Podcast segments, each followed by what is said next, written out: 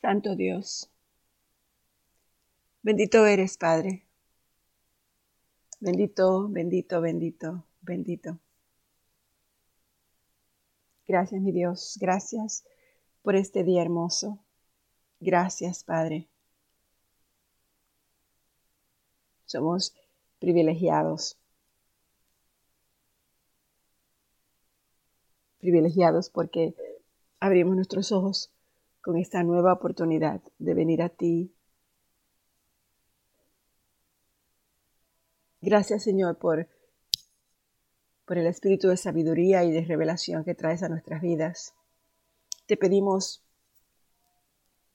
Dios y nuestro Señor Jesucristo, Padre de Gloria, que, que tú nos des espíritu de sabiduría y de revelación en el conocimiento de Cristo.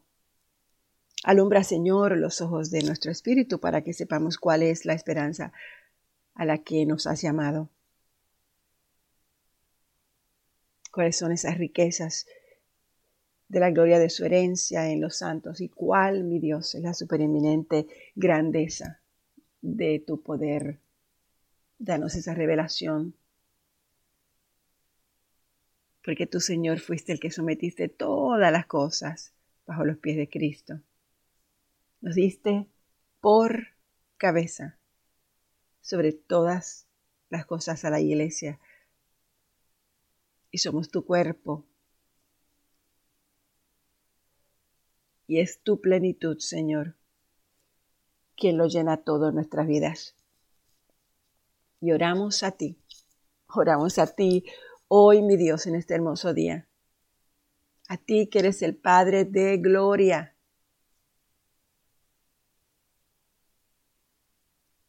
que nuestro amor abunde aún más, que nuestra unidad abunde aún más y que crezcamos cada vez más en el conocimiento y en el discernimiento para que aprobemos lo mejor a fin de que seamos sinceros e irreprensibles para el día de Cristo. Danos el conocimiento, el discernimiento y la revelación mientras leamos en el día de hoy, Señor, este nuevo libro, donde nos hablarás mucho de Cristo, donde nos hablarás mucho, Señor,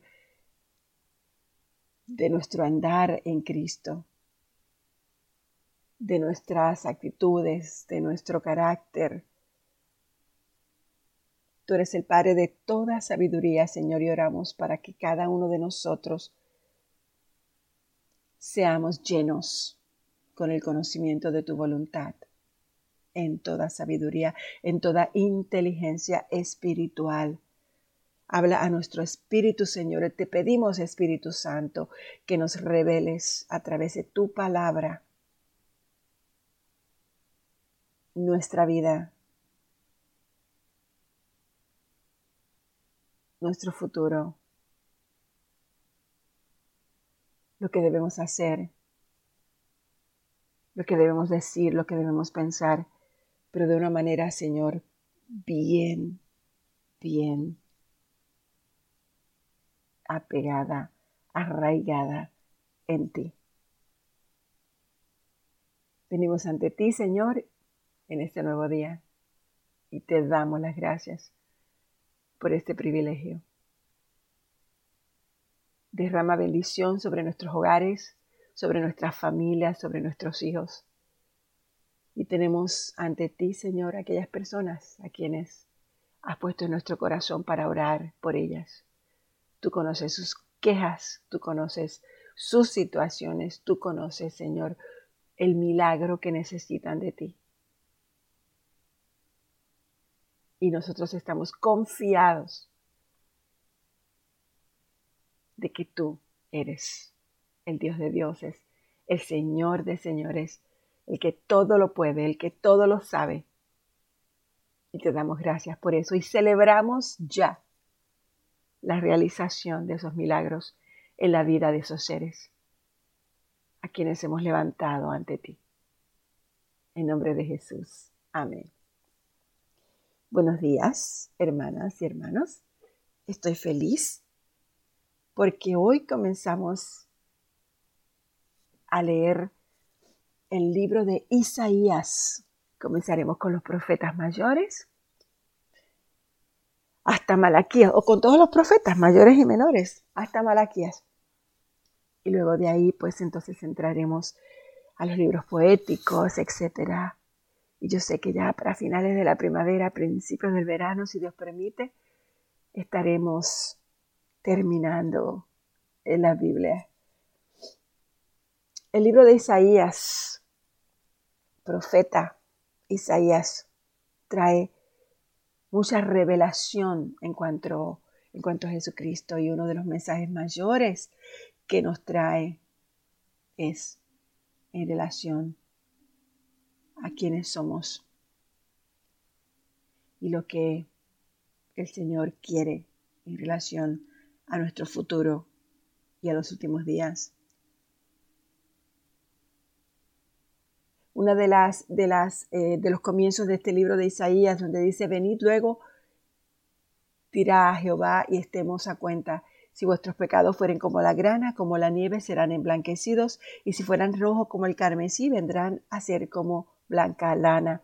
Inmediatamente ahí se nos dice, se nos habla de lo que hizo Cristo como unos 700 años más tarde a que el profeta hablara. Lo que hizo Cristo en la cruz del Calvario. Él derramó su sangre en la expiación por los pecados de nosotros. Y una de las cosas que nos dice claramente es que por muy rojos o por muy grandes que sean los pecados cometidos por una criatura, cuando aceptamos, creemos en Cristo Jesús, las consecuencias eternas son perdonadas, es decir, la fe en el Hijo de Dios nos hace limpios, porque Cristo hizo todo en la cruz por nosotros.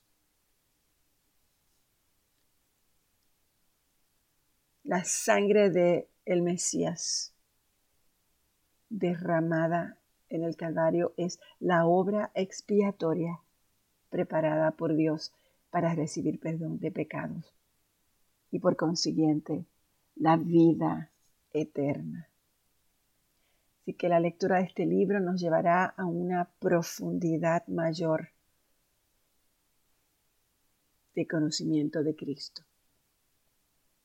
Así que comencemos a leer. Voy a, leer nueva traducción viviente y tal vez em, en el transcurso de esta lectura cambiaremos eh, diferentes versiones dependiendo la dependiendo el mensaje o la revelación o la visión del profeta Isaías.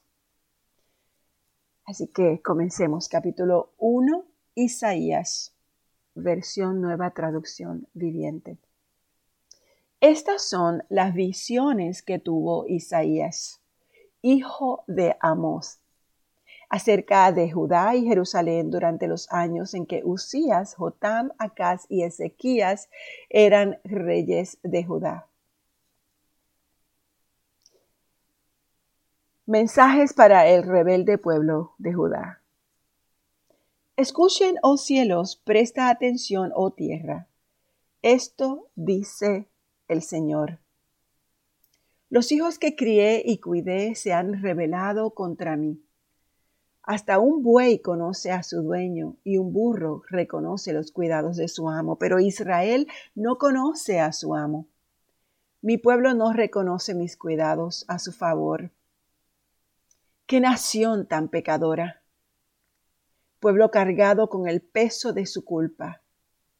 Está lleno de gente malvada hijos corruptos que han rechazado al Señor, han despreciado al Santo de Israel y le han dado la espalda.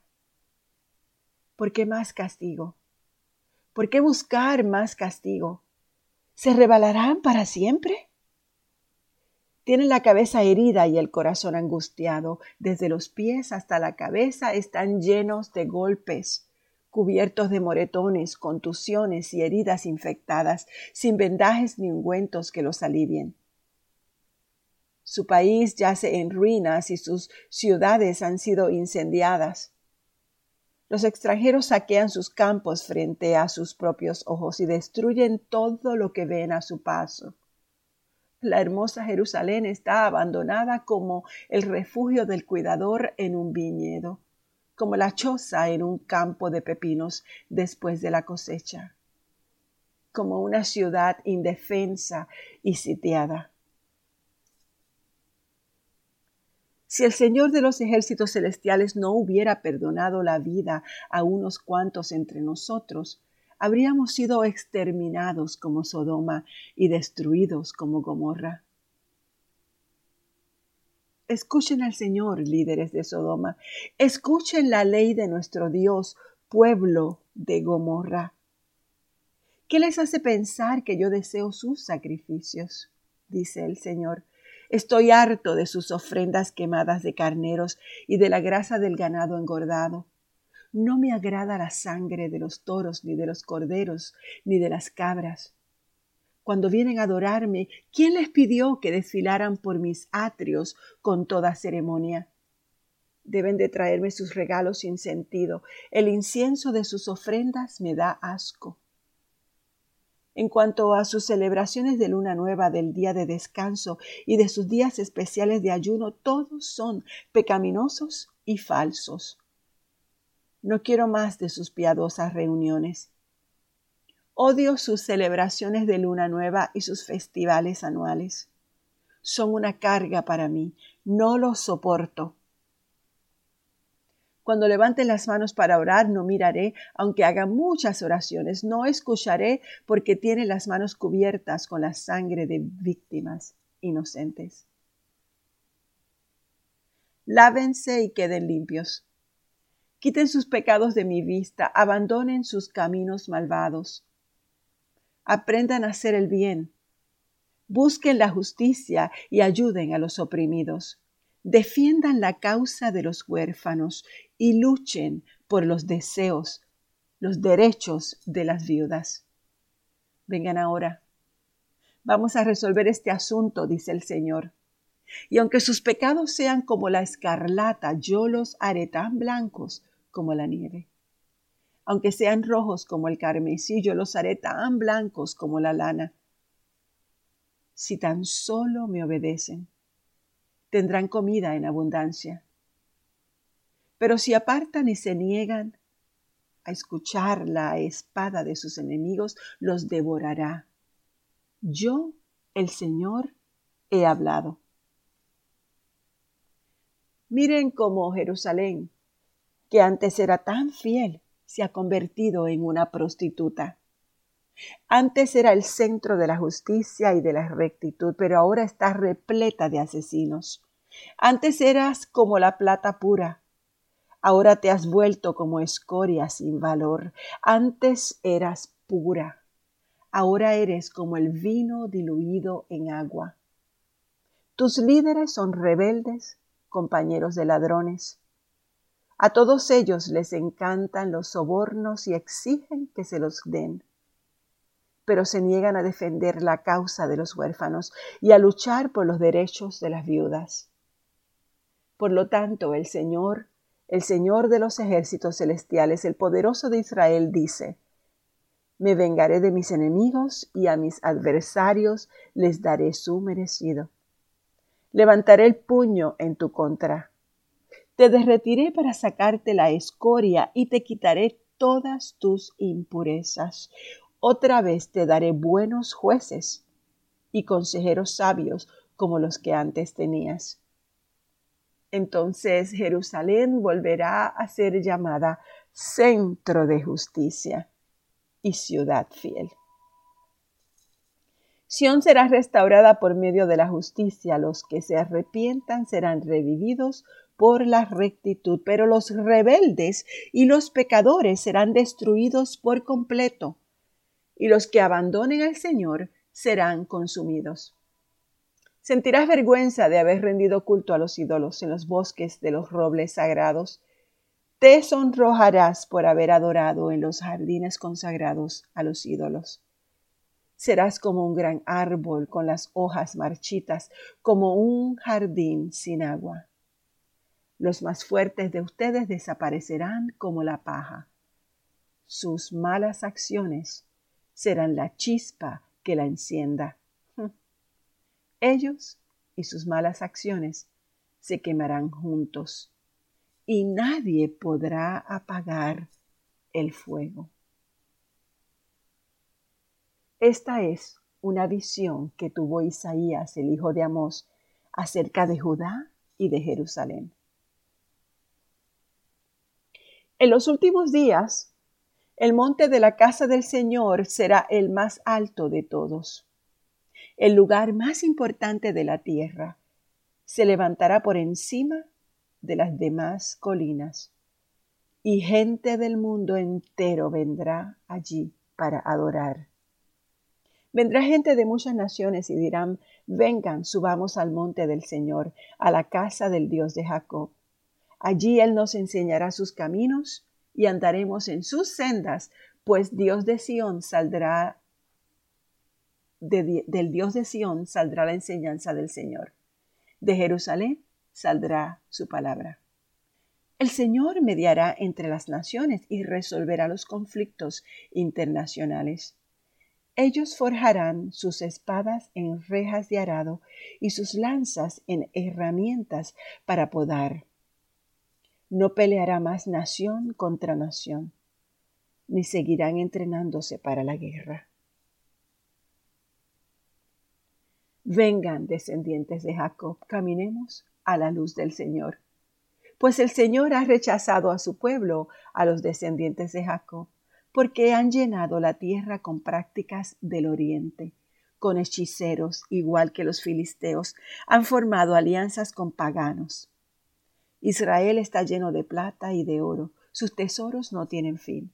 Su tierra está llena de caballos de guerra y tampoco tienen fin sus carros de guerra. La tierra está llena de ídolos. El pueblo rinde culto a cosas que hizo con sus propias manos. Por eso serán humillados y todos serán rebajados. No los perdones. Escabúllanse en cuevas en medio de las rocas, en el polvo escóndanse del terror del Señor y de la gloria de su majestad. El orgullo humano será rebajado y la arrogancia humana será humillada. Solamente el Señor será exaltado en aquel día de juicio. Pues el Señor de los ejércitos celestiales tiene asignado un día de juicio. Él castigará al orgulloso y al poderoso y derribará todo lo que esté enaltecido. Cortará a los altos cedros del Líbano y todos los poderosos robles de Basán. Aplanará las altas montañas y todas las colinas elevadas derribará cada torre y cada muro fortificado, destruirá todos los grandes barcos mercantes y todas las naves magníficas. El orgullo humano será humillado y la arrogancia humana será rebajada. Solo el Señor será enaltecido en aquel día de juicio. Los ídolos desaparecerán por completo cuando el Señor se levante para sacudir la tierra. Sus enemigos se escabullirán en hoyos en el suelo. En cuevas en las rocas se esconderán del terror del Señor y de la gloria de su majestad. En aquel día de juicio abandonarán los ídolos de oro y de plata, ídolos que se hicieron para rendirles culto abandonarán sus dioses y los dejarán a los roedores y a los murciélagos, mientras ellos se escabullen en cuevas y se esconden en los acantilados entre los peñascos. Tratarán de escapar del terror del Señor y de la gloria de su majestad cuando Él se levante para sacudir la tierra. No pongan su confianza en los simples humanos. Son tan frágiles como el aliento. ¿Qué valor tienen? Hasta aquí nos quedamos en el capítulo 2 del libro de Isaías. Padre, te damos gracias. Padre Señor, esta palabra nos deja ver los tiempos, mi Dios, que se acercan. Estamos viendo, Señor, cómo los hombres están levantando ídolos en todas partes cómo se han olvidado de ti, Señor, cómo su corazón se ha convertido orgulloso y arrogante, como nosotros muchas veces, Señor, te damos la espalda. Sin embargo, mi Dios, tú nos prometes,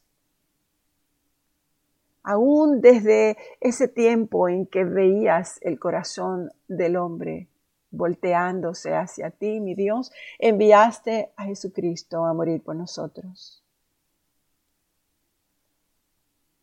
Aquí, mi Dios, nos exalta, Señor, nos deja saber que en los días postreros, en los tiempos postreros, será confirmado, mi Dios, el monte de la casa de Jehová,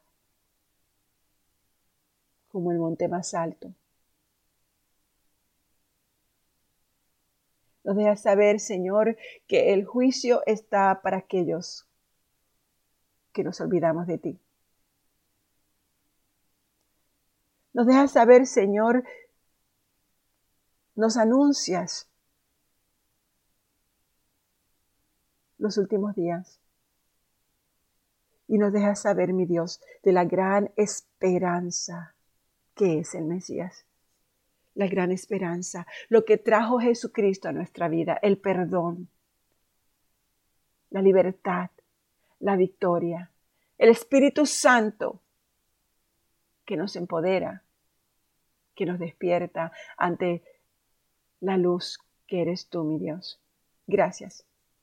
Gracias por esta palabra, Señor. Abre nuestros ojos y danos el discernimiento y la sabiduría para reconocer el camino falso y el camino verdadero.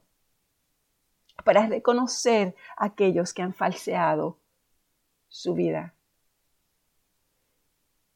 Y líbranos, mi Dios.